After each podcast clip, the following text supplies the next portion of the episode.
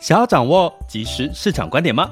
订阅郭俊宏带你玩转配息，每天不到十七元，你将享有专人整理的每月读书会、配息热点分析以及热门主题解答困惑。不论你想通过基金、ETF、美股或台股打造你的现金流收入，我们都能为您提供支持。点选资讯栏的订阅链接，了解更多。让我陪你一起投资理财。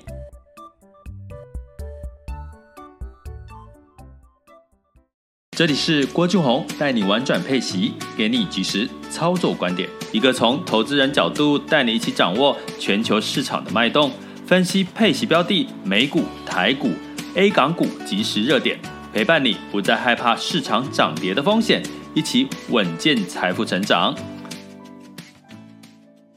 亲爱的学员，大家中午好，今天是二零二一年的十一月二十四日，周三。那再过一个月就是我们的圣诞夜了哈，也真的这个圣诞夜把自己搞得温馨一点哈，其实其实是好的哈，因为这两年我我们已经苦过来了哈，闷过来了，苦过来了。那打开新闻都是一些呃不好的社会事件哦，所以尽量少看电视啊。哦，就是听听我们的频道啦，或者是看一下新闻的标题，有一些重要的讯息你再看就好了哦。那我们的这个订阅学员，我也是整理好，我觉得有用的资料，就加上我自己的这个一些论点哦，就发到我们的这个订阅赖群里面哈。目的也是希望大家去精简的去看到市场上，比如说。这一周要提醒各位要观察的重点哦，以及一些重要的市场讯息哦。可是大家知道吗？呃，各位订阅学员可能跟各位讲一下哈，就是我们那个发那个简报，我一天可能看了大概几十则的简报哈。那如果再加上网络上面的新闻，大概要几百百则以上哈。呃，那我就删删删删的，可能六到八则、十则之类的。哦，其实是是让大家看市场上一些重点。那呃，其实我删掉很多的这个业配。哦，大家知道现在是一个业配的时代。哦，线上基本上一个新产品的发表，或者在一个基金 ETF 哈，或者是银行的这个商品，他大部分都会找一些网红啦，或找一些呃新闻稿啦，甚至现在上这个电视节目呢。就会有所谓的这个业配，好像这个，比如说我上节目，然后旁边旁边呃，比如说我的身份是专家的身份，那旁边的旁边可能就有其他的一些呃通告的这个专家朋友呢，就是他负责就是讲业配的，我不知道大家看不看得出来。诶，不知道大家看不能看得出来，其实，在电视节目其实有很多其实是有业配，可是我觉得是认同的哦。为什么？因为大家要生存嘛，你要业配才会有营收哈。那其实甚至我觉得业配可以做得更光明正大一点哦，因为你你就说你就直接说我现在业配什么什么产品嘛之类的哈，我现在介绍这个产品，诶，其实让大家很清楚知道你在介绍这个产品那。我觉得其实反而让观众更容易分辨哈，也不一定要这么刻意的这个避开哈。我觉得未来这个时代，大家都越来越能够越来越聪明了嘛，消费者越来越聪明哦。那所以呢，我今天要跟各位聊的这个话题是什么呢？就是在嗯线上视讯这个会议软体 Zoom 哈，呃股价呢近一年跌了四十趴哈。那我利用这个。呃，这个其实我我这段本来就没有看好这个软体的一个公司的股的这个前景哦。那我也讲一下为什么。然后哦，我觉得刚好用这个例子来判断，其实很多人在模糊，就是搞不清清楚到标的上下车这个概念。上下车就是你什么时候要买它，什么时候要卖它。那最近有一些学员问我，什么是呃可不可以怎样，可不可以怎样的时候，其实我都。我反而会建议他最近可以缓一缓哦，就是稍微呃，目前还不是现现在是有点过度乐观哦。坦白讲，市场是有点过度乐观。那所以呢，基本上呢，呃，就是利用这个例子跟大家提醒一下上下车的一个方法哈。那我先讲一下这个上下车。如果我们分台股、美股的标的哈来看哈，那简单来讲，你投资基金 ETF 也是在投资这些市场嘛哈，所以我们就比较细一点，就是说，如果以台股、美股来看的话，基本上呢，呃，台股呢，呃，通常。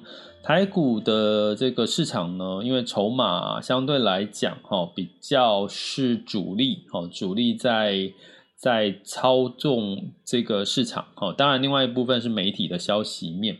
那大家应该有听过一个说法，台股是属于浅碟型的市场，它是很容易受到消息面的一个影响，所以也代表这个市场是比较容易受到这个资金主力资金上面的一个影响，哈，它要让你涨就涨，跌就跌。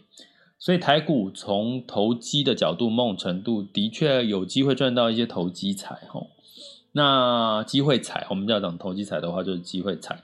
所以台股呢，我通常会建议大家，就是你从技术分析可能比较偏落后，可是看一下主力的资金的一个动向，你大概就可以看出这个市场上面的这个很明显的一个股股价被拉抬的情况哈。那包含呢，呃，主力另外一个对做的，通常就是散户嘛。那通常散户都是比较后面才反应的，所以你大概看主力就可以看到比较领先上面的一些讯号。那这个台股的课程，我们在订阅提醒订阅学员，我们在这个我们有一堂叫跟着主力赚钱去，这一堂课就专门在讲台股主力的一些，呃，什么是台股主力啦，然后它的一些看怎么去看，好一些工具的教学。所以大家如果又有点忘记了，可以去回听一下，因为最近的主力的动作应该很明显的可以让大家可以看得出来，哈，这个主力的一个变化影响到台股个股的股价。那当然，你是我们的这个不是订阅学员，欢迎就是加入我们的订阅行列，你都可以回看这些这个之前的这个课程，哈，跟着主力赚钱去这堂课。那就是点选我的这个头像，按赞助方案哦，或者是到这个我们的这个 Podcast 或 YouTube 的这个订阅连接，把它点下去或复制贴上，然后就看到我们订阅相关的方法，很简单哦。那每天不到十七块钱哦。那基本上呢，呃，另外呢，我要跟各位讲，那如果以美股来讲呢，美股你要怎么去看这个市场标的的上下车呢？哈。呃，台股是跟着主力嘛，哈，那这个美股呢，你就可以看这个，因为美股是比较平衡，哈，平衡就是说它可能跟着市场的总体经济的，呃，宏观经济跟这个领先指标的一些数据的状况。那第二个呢，它财财报也是它很很好的一个参考的指标哈。就美股的财报好，其实通常股价也会表现不错。那另外呢，巴菲特会看的叫一个叫 free cash flow 自由现金流。那你可以再参与一部分的这个技术分析。那因为美股呢跟中国这两个市场呢有一个比较大的特色，就是所有的新创产业都都是在。美股跟这个中国的这个呃中概股吼的概念吼，大半所我们所谓讲到的这个呃呃独角兽吼独角兽的这些产业哈，像如果说新创的龙龙头，你就想到这个特斯拉嘛，想到这个呃这个阿里巴巴啦、腾讯哈、Amazon 哈、呃苹果哈，这些都是它在不同的产业偏新创产业的一个龙头哈，所以呢，其实在美股的参考的。指标方向就比较多，刚刚讲财报，还有大型机构增减持。那大型机构增减持就是看这个十三 F 的这个呃报告嘛，吼。那报告呢，我们主要可以看，比如说像巴菲特的这个呃伯克夏啦，哈。那新创公司持有的动向比较多，就是这个 ARK 方舟的哈女股神哈。那包含像过去比较知名的桥水跟索罗斯，哈，他们有访台过的哈，这些你都可以看到他们最近的一些市场动向。不过他们开始绩效也开始出现很大的差别哈。那这相关的这个可以参考上下车的这个指标呢，我们其实也在我们的订阅课程里面哈。像我们最近的看十三 F 在第三季的增减持，其实就是要看上下车的一些参考哈，他们上了哪些车，下了哪些车。好，那当然第三季的财报好，我们也有一些依据哈，比如说依据现在有一个报告，就是他会告诉你现在全他会去统计。呃，美国的企业哈，或者是专业经理人，他们对于接下来第三季财报的预估，呃，第四季财报的看法，哈，是偏多还是偏少，偏偏空？那是这个通货膨胀，他们觉得对企业获利有没有影响？这些的统计数据其实都很。很明确的告诉我们接下来这个方向，而且其实大部分这个几率哦，发生的几率跟这个数据都还蛮接近哦。那自由现金流就是很明显的可以看出一家你可不可以长期持有。核心资产长期持有的一个关键哈，那搭配一部分的技术分析来看出它这个现在这个股价的强弱势哈，然后新创的市场需求，所以这些呢都是我一样，我们在我们的订阅方案里面我们会逐步的教给大家。所以像这个八三 F 的增减持第三季已经上架了嘛哈，各位订阅学员可以回听。那另外在这个。呃，对，就是也可以回听一堂比较完整，就是跟着巴菲特赚钱去。我们有一堂这样的课讲美股的哈，订阅学员记得回听。那如果你不是我们的订阅学员，就按赞助呃，我的头像或者是 miss Bus 的赞助方案，好，或者是在 Podcast、YouTube 我们各个平台的订阅连接点下去，就可以看到完整的订阅说明啊。欢迎加入我们的订阅行列，这是美股的部分哈。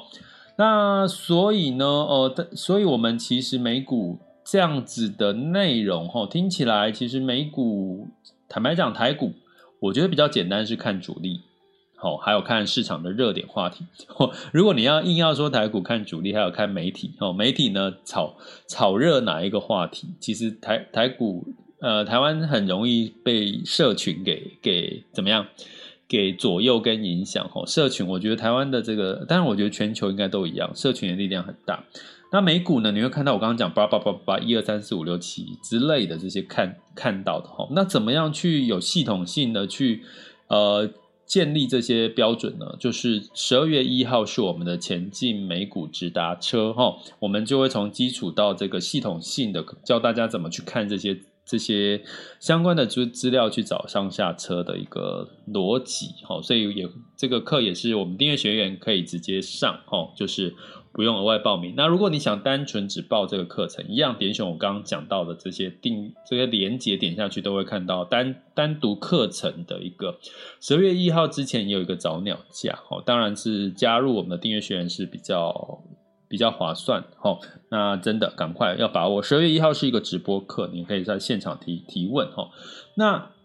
所以讲到这个台股进入到讲到美股哈，我们就来看哈。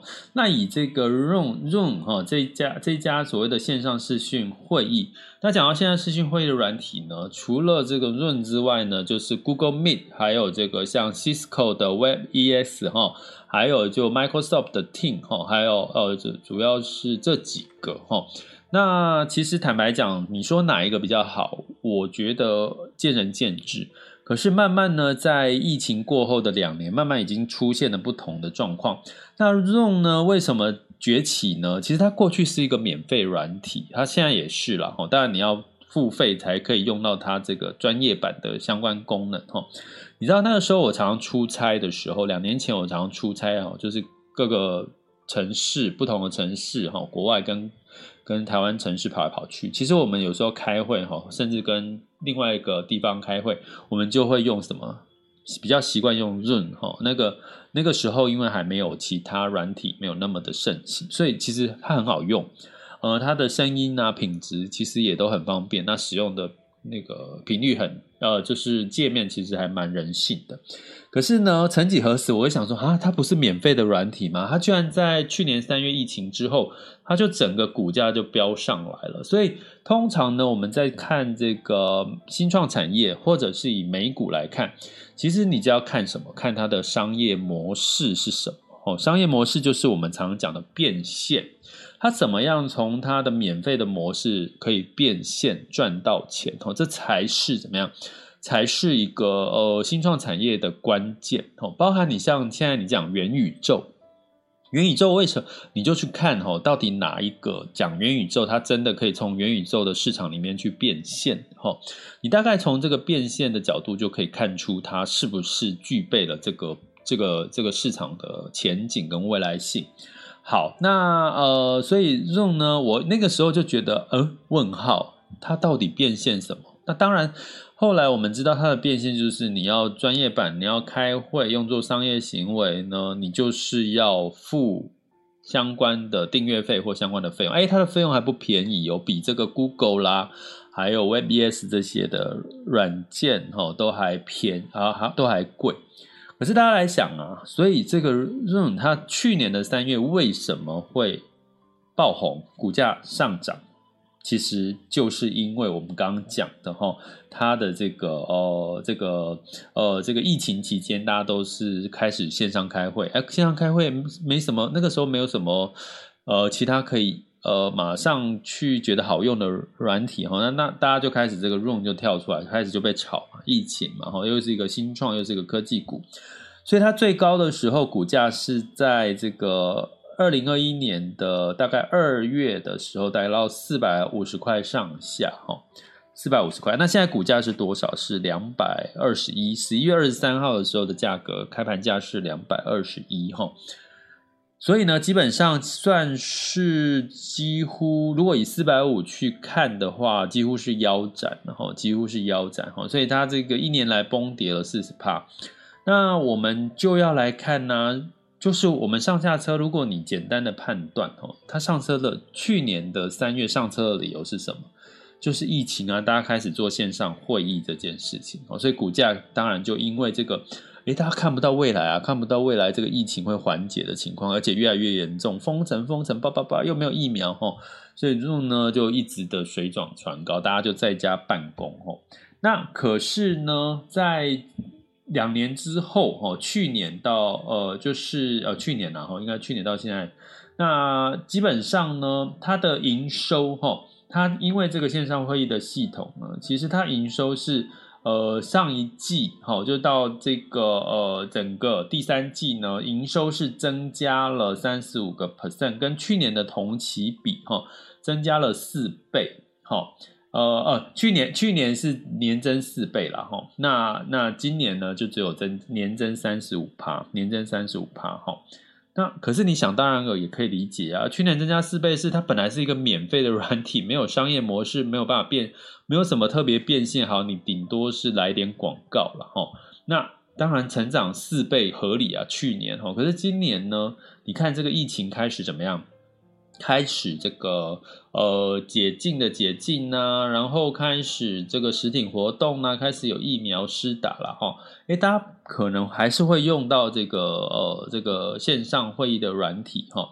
那可能呢，可是呢，可能需求就没有像之前那么大。可是呢，同样另外一个道理是在这段时间，其他的大厂也不是怎么样，这个不容小觑哈，就是。你看，从之前我其实看的是 Google Meet，还有这个 Cisco 的这个 WebEx 哈，呃，还有 Microsoft Teams 哈。那可是呢，你会看到最近崛起的是 Microsoft Teams 哈。那当然呢，Microsoft Team 呢，它主主要为什么它，如果你相较这四个软体线上会议软体，为什么市场上面比较会看好 Microsoft Team 呢？因为你又在跟元宇宙搭配在一起，那大家知道 Microsoft 是元宇宙的一个概念概念股之一嘛？哈，诶，你可以想象未来在开会的过程当中，会不会，好，你可以真的用元宇宙的一个呃替替身的概念去做去做这个 AI 好的一个概念去做一些更多的开会运用。好，刚刚比如说我讲过，呃，之前我有跟这个我们学员讲过一个一个类似，如果记者会哈，以后开记者会哈，比如说我们现在的防疫记者会，诶，可能是透过 Microsoft Teams，那呢可能是这个部长是一个替身，然后他背面呢有 PPT 哈，就是他简报，然后就是就是你也不用在家，每个部长呢你也不用一定要呃就是准时守在一个场地，你可能每个人在不同的家里，就在线上，然后呢你就就就可以去。开记者会，那就把记者一样邀请到线上的虚拟的这个场地哈，然后办记者会，它就是一个元宇宙的一个一个一个概念哈。那当然呢，这个记者会你的呈现的方式就会很多种哈，你一样可以提问呐，一样可以这个做记录啦，哈，那甚至呢，你整场的会议呢，就透过这个 Microsoft Team 呢，就直接把你的这个会议整整场就记录下来了哈。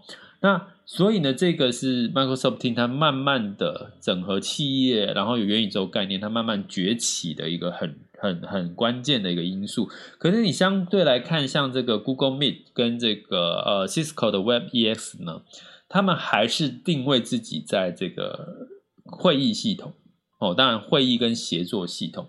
那 Zoom 呢，Zoom 呢更不用讲了，他自己就是单纯就单纯就是一个会议系统，它其他都没有招哈。那接下来我们看呢，那用说他在开发什么？Zoom 它的下一步，它在开发云端的通话服务，也就是叫做 Room Phone。好，啊，支出了多少？上一季大概支出了六千八百万美元。如果说这个一季支出六百六千八百万美元是在开发这个云端通话服务 Room Phone 的话，那我也觉得是一个扣分题哦。为什么？大家想一想嘛，你现在打电话要花到钱吗？大部分的人，我们现在打电话用什么？赖打电话，可能在美国是用 Message 或这个 WhatsApp APP 打电话，它要不要钱？它透过四 G、五 G，透过 WiFi 哈，我们这个线上通话品质又好，又不用钱，对不对？那如果你说要打这个国际电话，甚至用 Skype，对不对？用 Skype 呢，基本上也可以省很多的国际电话费。那在这个时间点，Zoom 呢，去开发一个叫 Room Phone，。我实在看不出来这是一个什么样的一个新创的一个市场需求。也就是说，你在开会的同时，然后你可以打电话吗？这个、这个、这个、这个、这个、这个、这个需求好像不是未来的一个重要的市场需求。又花了它就是既支出了，当然还有包含其他的支出，花了六千八百万美元。好，那所以呢，在这个哈，虽然这个 Zoom 呢，它表示过去十二个月它的付费哈。的大型的企业增加了，哦，超过十万美元，哦，增加了九十四个 percent，哦，那当然，它有很多是使用免费版的润，哈，那他也说，他这免费版也开始这个收广告，哦，就是可以刊登广告来增加他的收入，哈，可是呢，你很简简单的逻辑去思考，它的竞争优势，它的商业模式是什么？如果你只是仍然定位自己是一个线上会议软体的话，那你可能呢，接下来慢慢就会被 Microsoft Teams 取代，Google Meet 取代，然后这个 Cisco Web ES 我也觉得它它它也没有很强了哈，所以呢，你会看到最大的 Google 跟 Microsoft，它可能又未来又会，它只要在 Windows 里面提供了 Microsoft Teams 的功能，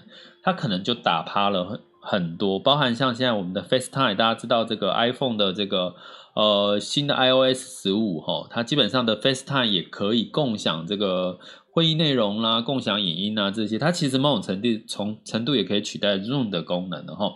所以呢，它的强劲成长呢，根据这个 K 这个 RBC 的资本市场分析师哈，他就说，其实 Zoom 它的这个市场的成长是来自于疫情。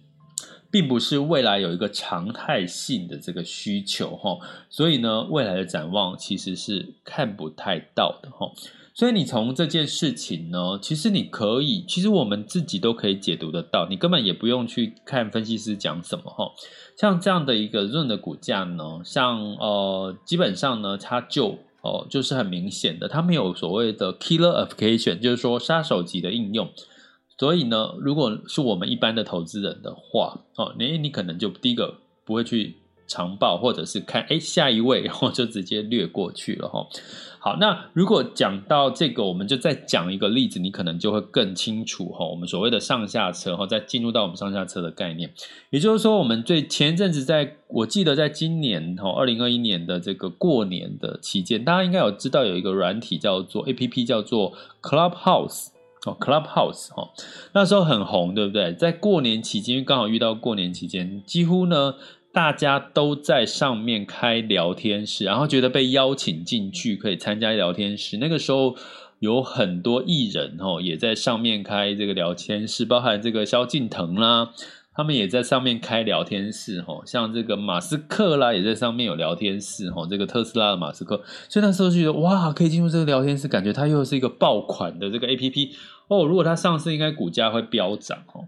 可是你现在回头看这个 Clubhouse，它其实也没什么人在用了，哈，嗯，或者一个聊天室顶多几十个人，几十个人，哦。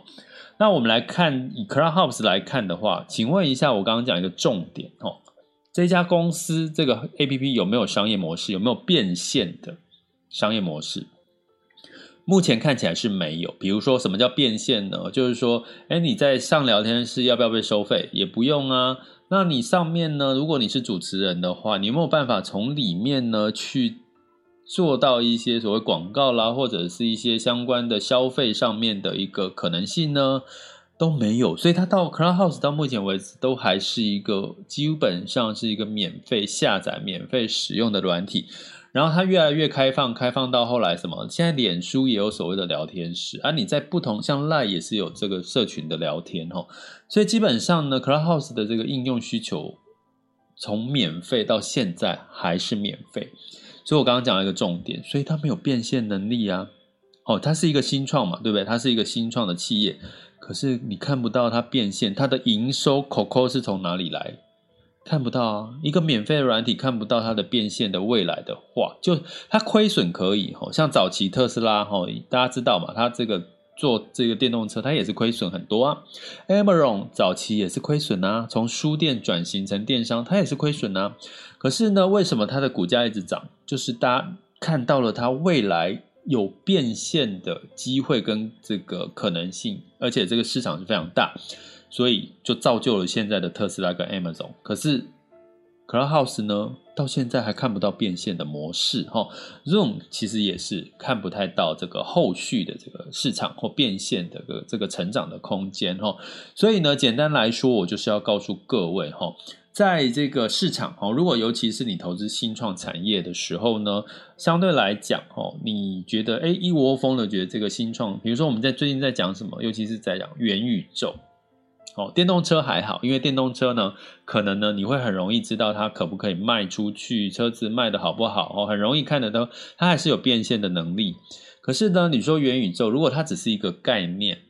我们说，哎，我今天是元宇宙，我硬体，所以我常常跟我跟学员讲说，其实你现在如果初步要投资元宇宙，先从硬体开始哈。为什么？硬体是最容易看到变现这件事情哦，因为比如说他卖呃 VR 眼镜啊，或者是他是这个半导体啊，像最元宇宙概念呢最红就是 NVIDIA 嘛，哈，NVIDIA 就是很明显，它就是一个很成熟，然后变现又跟元宇宙沾到边。那如果你现在看到一些新创产业，他说他是元宇宙，他是元宇宙，可是你看不到变现的机会。我举个例好了，哈，脸书的这个脸书虽然改 Meta 哈，可是呢，Meta 如果说他说他是元宇宙，为了元宇宙改名，完全改名叫 Meta，那当然他的脸书的这个 VR 眼镜的出货量是所有占比最高的哈，可是问题是它是硬体啦，那你说脸书跟元宇宙有什么关系？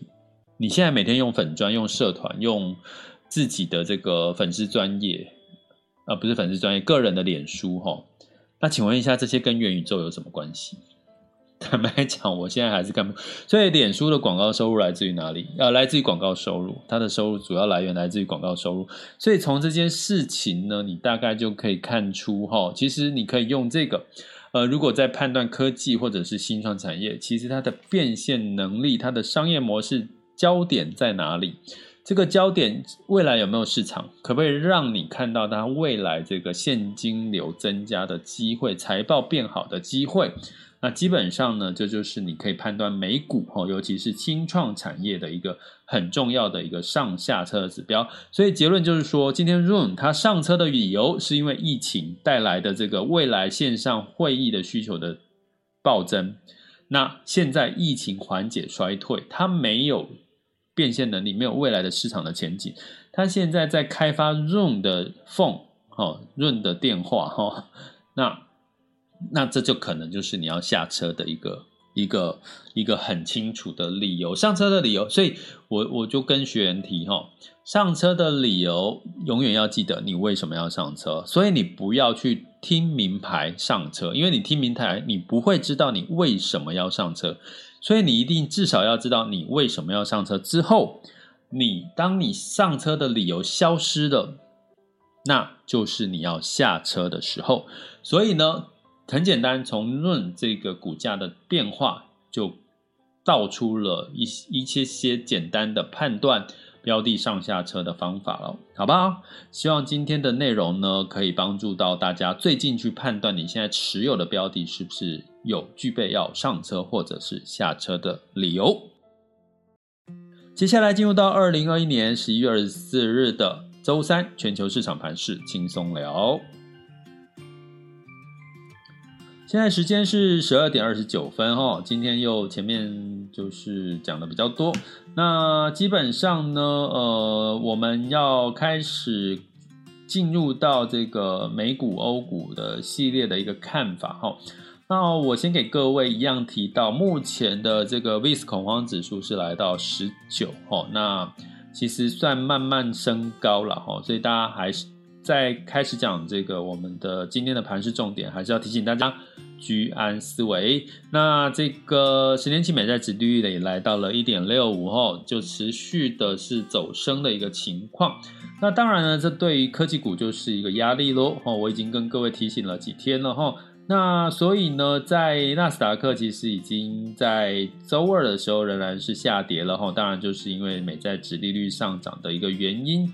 那美国道琼呢是上涨零点五 percent，纳斯达克是下跌了零点五 percent，S&P 五百是上涨了零点一七 percent 哈。那在整体的状况呢，市场如果要再持续的往上走，当然是要有更多的利多来刺激了哈。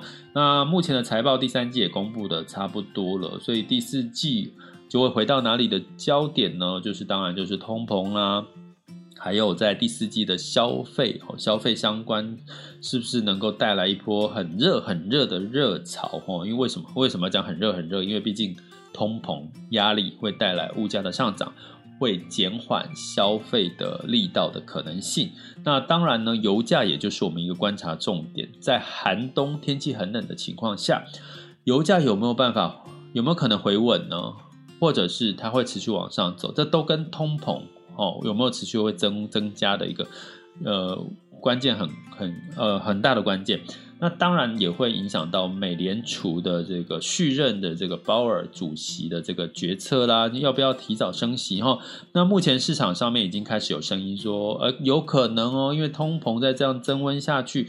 可能呢，这个升息可能会升三次，本来市场预估会升两次哈，最多哈，那现在可能预估会有人说会升到三次，诶，这会反映在哪里？当然就反映到十年期的美债殖利率哈，就会带来科技股的修正的再修正、再修正的可能性。所以千万哈，在这个时候大家要稳住，不要被这个市场或媒体的这个情绪给它干扰到。哇，好热好热，我赶快啊，钱要赶快想办法，赶快丢进去，真的。不要急哈，我接下来就是要提醒各位莫急莫慌。那你莫急莫慌呢，就是要学会方法啦，你就心态就会对哈。给了大家两个资讯，第一个资讯就是呃，加入我们的订阅行列，就是我们十二月一日前进美股直达车会从基础教你这个上下车的这个我刚呃讲的一些概念，不管是从这个财报、自由现金流一部分的技术分析，跟新创产业的未来的一些看判断的方式的一个上下车方式。十二月一号，我会分两集哈，十二月一集跟这个一月份一集哈。那订阅学员可以这个优先免费的参加。那如果你要单独上课也可以，那点选我的 Mr. Bus 头像赞助方案以及我们的这个呃这个 Podcast 或 YouTube 的订阅连接，就可以看到哈详细的相关的一些说明。欢迎加入我们的订阅行列。那对，好。那 那接下来呢，在纳斯达这个美股哈开始出现了有一些这个涨多修正哈。那欧股呢，当然就是因为疫情的关系，哈，疫情的关系也开也是有一些修正哦。那为什么疫情关系修正呢？因为就是封城，呃，澳洲呃不，奥地利就是封国，然后德国呢取消了这个圣诞节的这个呃市集哈。那所以呢，市场对于欧洲的新冠疫情是担忧，泛欧六百是下跌了一点一四 percent。德国下跌的一点一 percent，法国是下跌零点八五 percent，英国上涨了零点二 percent 哈，所以其实欧洲的跌幅稍微多一点。那在亚股的部分呢？雅股的部分呢，在周二其实日经是休市了哈，所以这个我在上一集提到日经的数据是周一的了哈。那这边顺便更正一下哈，在周二日经是休市哈。那其他的股市呢，除了 A 股哈，这个上证指数是上涨哈，其他的这个周二股市呢，雅股都是下跌。那我们来看一下，现在时间是十二点三十四分，我们来看一下目前的雅股的这个周三的数据。那这个台湾加权指数先涨后跌，哈，跌了六十三点，哈，跌幅是零点三六，来到一万七千六百零二。那今天台积电跌了八块钱，来到六百零四，哈，所以基本上就台积电影响整个大盘的情势是比较多了。那台湾加权指数中小，哈，这个柜买指数呢是上涨了零点四 percent，哈，所以我提过中小呢相对是比这个呃大盘来的强，哈，所以如果你在投估投资台股这个情况呢，可可能短期之内还不。会那么快的变改变哈，所以呢，如果你在台股的投资的呃看法，可能是中小型的类股比较相对抗跌一点哦，所以提供给各位这样的资讯。那今天的这个上证指数呢，哎。呃，三千五百八十五跌了三点哈，但是也越来越接近三万六，它的成交量还是在万亿的人民币以上哈，所以值得我们持续的关注。那当然，港股呢一样是下跌零点零六 percent，目前的时间。那今天的这个跌幅哦，日本相对跌的比较多，是跌了一点五三 percent 哈，那这个南韩是跌了零点三九哈。所以基本上雅股呢都是走跌的哈，那这个市场的修正呢，当然是跟回头看到欧美股市不，一个是疫情嘛，一个是这个十年期美债殖率往上走带来什么美元升值啊。等一下看一下美元的资金，这个美元都回到回到美元的这个态势，其实是美元很强，来到九十六点多哈。那我们等下来回头看一下哈。所以都是有迹可循的哈，这个短期的亚股修正资金哈，因为美元升值啦，最新市场也受到了一些影响哈，所以这是一个我觉我觉得还是一个偏短期的一个状况哈。当然大因为大大家都在预期市场美美国要升息这件事，所以我刚刚讲说，如果在这段时间假设哈这段时间有一些修正，诶，其实代表如果你你不是满手股票。呃，有部分的现金，其实你就可以分批慢慢再去做一个进场，哈，这是一个比较好的做法。那能源比较有趣的是，能源呢，因为这个美国说，哎，我今天要释出五百五千万桶的这个石油了，哈，那听起来好像哇，感觉哦，好像库存就会增加了，哈。不过有趣的是，可能增加这个库存的数量呢，比预期来的少哈，所以造成布兰特原油上涨了三点四九 percent 哈，来到八十二点四八美元每桶哈。所以简单来讲，你看能源哈，哦，其实其实就是供需，看供需哈。那现在的供需呢，供给是人为去创造，想要去打压这个增加供给哈。可是看起来是有两兆的力量，一个是这个美国希望赶快去增加供给。那产油国呢，就会希望说，我干嘛要增加供给？我现在油价那么漂亮，我赚钱了，我干嘛要增加供给？所以两边哈，所以就是这个市场的讯息就是在那边就在这边这边徘徊哈。那需求呢？其实需求是增加的哈，尤其现在寒冬消费旺季，当然欧洲疫情的关系也是一个影响干扰了哈。可是呢，目前大概油价嗯回到八十二哈，我们持续关注好吗？那在金价的部分呢，当然下跌了哈，跌了一点二八 percent，来到一千七百八十三点六美元每盎司。为什么呢？因为美元指数往上走喽，好，十年期美债十收益率往上走。诶，我今天放在十年期美债可以赚一点六五趴的这个这个呃这个这个报酬，可是我放黄金什么都没有，它不会给我升黄金出来啊，所以金价就很容易受到这个美债哈跟美元的影响。那美元指数来到九十六点四九哈，哎，会不会突破到九十七呢？哎，值得关注哈。所以资金回流到美国的这个美元的状况非常明显哈，所以大家可能在这段时间会有一些投资在新兴市场雅股，可能短期修正的几率还是有的哈，因为没有太多的利多在支撑哈。那美元兑换台币来到二十七点八七五，台币仍然是。很强哦，台币仍然是很强。那其实市场应该有预期台币明年会升息了哈，台币会明年会升息的几率，但是台币真的很强。那美元兑换人民币是来到六点三九一九哦，那也是差不多在这个数字。那其他新市场货币呢？当然兑换美美元都是强势哈，偏强势，所以呢就是持续的关注哈。现在美元其实来到九十六点四九，哎，真的应该大家会希望台币稍微走弱一点吧？因为因为很多人应该都持有美元的计价的标的也不少了哈。对，应该嘛哈。好，那我们就持续关注美元兑换台币的一个状况。所以呢，简单来说，哈，其实你可以从这些总体经济，不管从资金面、从信心、从这个经济指标，哈，从财报，可以看出很多市场的一些走向，哈。那我的提醒就是，这建议大家最近真的热热度有点高，建议大家稍微居安思危，因为整个市场呢，利多已经开差不多，消息都公布了，接下来是比较多的干扰因素了，哈。那呃，有赚到钱的，当然就会想要获部分的获利了结的一个状况。那油价呢，其实还是看起来还是比较偏多的一个状况哈。所以呢，怎么样去掌握系统性的掌握这些资讯？除了每天听我们 Podcast 订阅起来哦，订阅、按赞、分享加小铃铛，有小铃铛这个东西吗？然后呢，最重要的就是加我们的订阅行列，点选我们的赞助头，呃，这个我的头像赞助方案，还有在 Podcast 跟 YouTube 的订阅连接，点下去。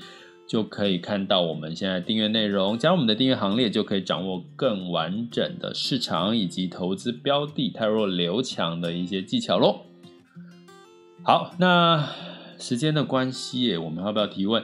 那我们今天就不提问、分享、交流，就请各位就是呃可以留言，有任何问题或想分享交流，留言在 Podcast 或者在这个呃任何地方可以留言，都可以留言给我，都会看得到哈。这里是郭俊宏，带你玩转配息，给你及时操作观点。关注并订阅我，陪你一起投资理财。我们下集见，拜拜。